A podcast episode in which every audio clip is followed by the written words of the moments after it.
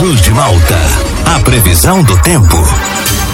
Oferecimento: Laboratório Biovita. Desde 2004, cuidando de você. Ligue ou envie seu WhatsApp para 0800 444 2929. Casa Miotti e Sorella Modas. Na rua Valdir Cotrim, no centro de Lauro Miller. Meteorologista Peter Scheuer conta pra gente com a previsão para esta quarta-feira aqui na nossa região. Muito bom dia. Oi, muito bom dia para você, Juliano, para o Thiago, para todos aí que nos acompanham.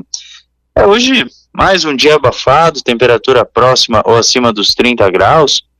Ontem chegou a 33 dentro do previsto. O dia mais quente foi na segunda com 37. Hoje uns 30 graus, deve chegar uns 30 graus. E essa mistura entre céu nublado, momentos em que o sol se faz presente, até acaba predominando em alguns momentos do dia, tem muitas áreas aí do sul do estado que está com o céu bem aberto, bem limpinho, mas tem alguns pontos que está com o céu já encoberto. Então é uma mistura entre sol, céu nublado, alguma chuva, alguma, alguma, alguma chuva, alguma pancada passageira aqui ou ali não está descartada por conta dessa circulação de umidade que vem do oceano, e a temperatura ela segue próximo acima dos 30 graus nesta quinta-feira, algumas pancadas passageiras à tarde, início da noite, não, não estão descartadas, mas de maneira bem isolada. A maior parte dessa quinta é com tempo bom, com sol. E na sexta e fim de semana, sol e variação de nebulosidade e risco de temporais passageiros de verão mal distribuídos entre o período aí da tarde, início da noite, por conta do calor associado à alta umidade. No Natal, que vai ser a véspera de Natal, melhor dizendo, a noite ali do domingo, vai ficar com o tempo mais seco, ali das nove em diante até meia-noite, não estou vendo risco de chuva. Aí na, na segunda segue com sol, calor e aumento das nuvens, risco de temporais entre a tarde e a noite por conta do calor e também a aproximação de uma frente fria. Juliano. Peter, como você comentou, né, hoje, aqui a gente está nessa manhã de quarta-feira, tem ainda alguma, acaba predominando a nebulosidade, tem até alguma abertura de sol, mas a nebulosidade também já se faz presente. Essa condição então deve permanecer durante todo o dia de hoje aqui pela região, essa, intercalando alguma abertura de sol com as nuvens. Sim, sim, sim. Isso aí deve, deve acabar predominando sim. Por quê? Porque tem muita umidade que está vindo do oceano essa umidade que está vindo do oceano, ela faz com que as nuvens elas acabem ficando presentes, acabem de uma certa forma até predominando. Então, assim, vai seguindo aí com variação de nebulosidade. O Sol até em alguns momentos ele aparece, mas é, tem que, tem que é, é considerar essa, essa, esse, esse risco aí para ter ocorrência de alguma chuva, porque tem muita umidade que está vindo do oceano. Tem agora várias cidades que estão com céu limpo, céu aberto, mas tem cidades que já têm o predomínio das nuvens, como a de vocês. Então, a nebulosidade ela acaba, de uma certa forma, é, marcando presença por bons intervalos.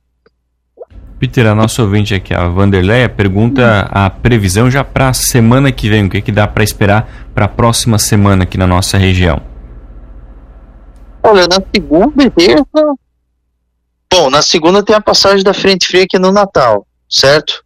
É, entre a tarde e a noite tem previsão de chuva e alguns temporais por conta da, da frente. Pela manhã ainda é aproveitável. Na terça e quarta-feira o tempo é bom e na quinta e sexta passa outra frente fria. Peter, trazendo chuva. Bom dia, tava com saudade? Não, não. não é porque foi falar, eu te interrompi sem querer, desculpa, tá? Olha aqui, ó. Fala. Uh, nos últimos dias aí, o que, o que que deu de sensação térmica de mais absurdo aqui na nossa região? Ah, foi na segunda, né? Segunda chegou a 52 graus de sensação térmica. A temperatura máxima chegou a 37 e, e a umidade ficou próxima ali dos 60%, então ficou em torno aí de 52 graus. Então é muito quente, é muito quente mesmo. O abafamento também estava bem alto e isso isso em todas as regiões, né? Isso em praticamente todas as regiões. Mas é, mas, mas assim, é típico de verão esse, esse tipo de situação, tá? Hoje, por exemplo, é um dia que tem mormaço também, só que não é tão alto quanto quanto na segunda-feira. Ah, até me perguntaram ontem se os próximos dias vai ter ainda a sensação de mormaço aí na região de vocês todos os dias tem sensação de calor.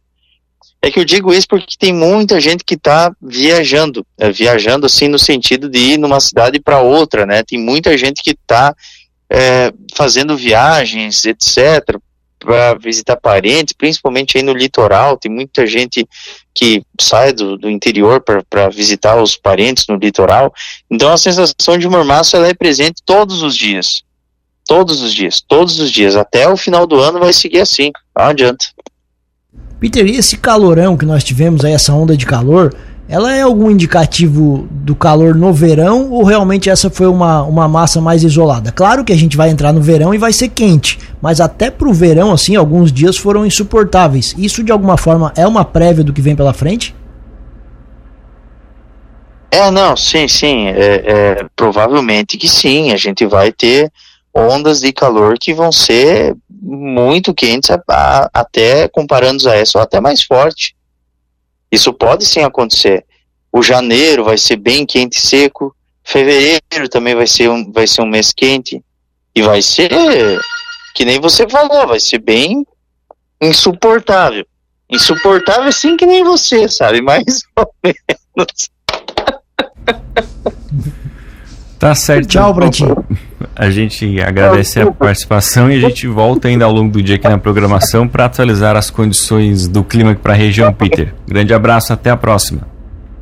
Ah, um abraço, tchau, até a próxima, tchau.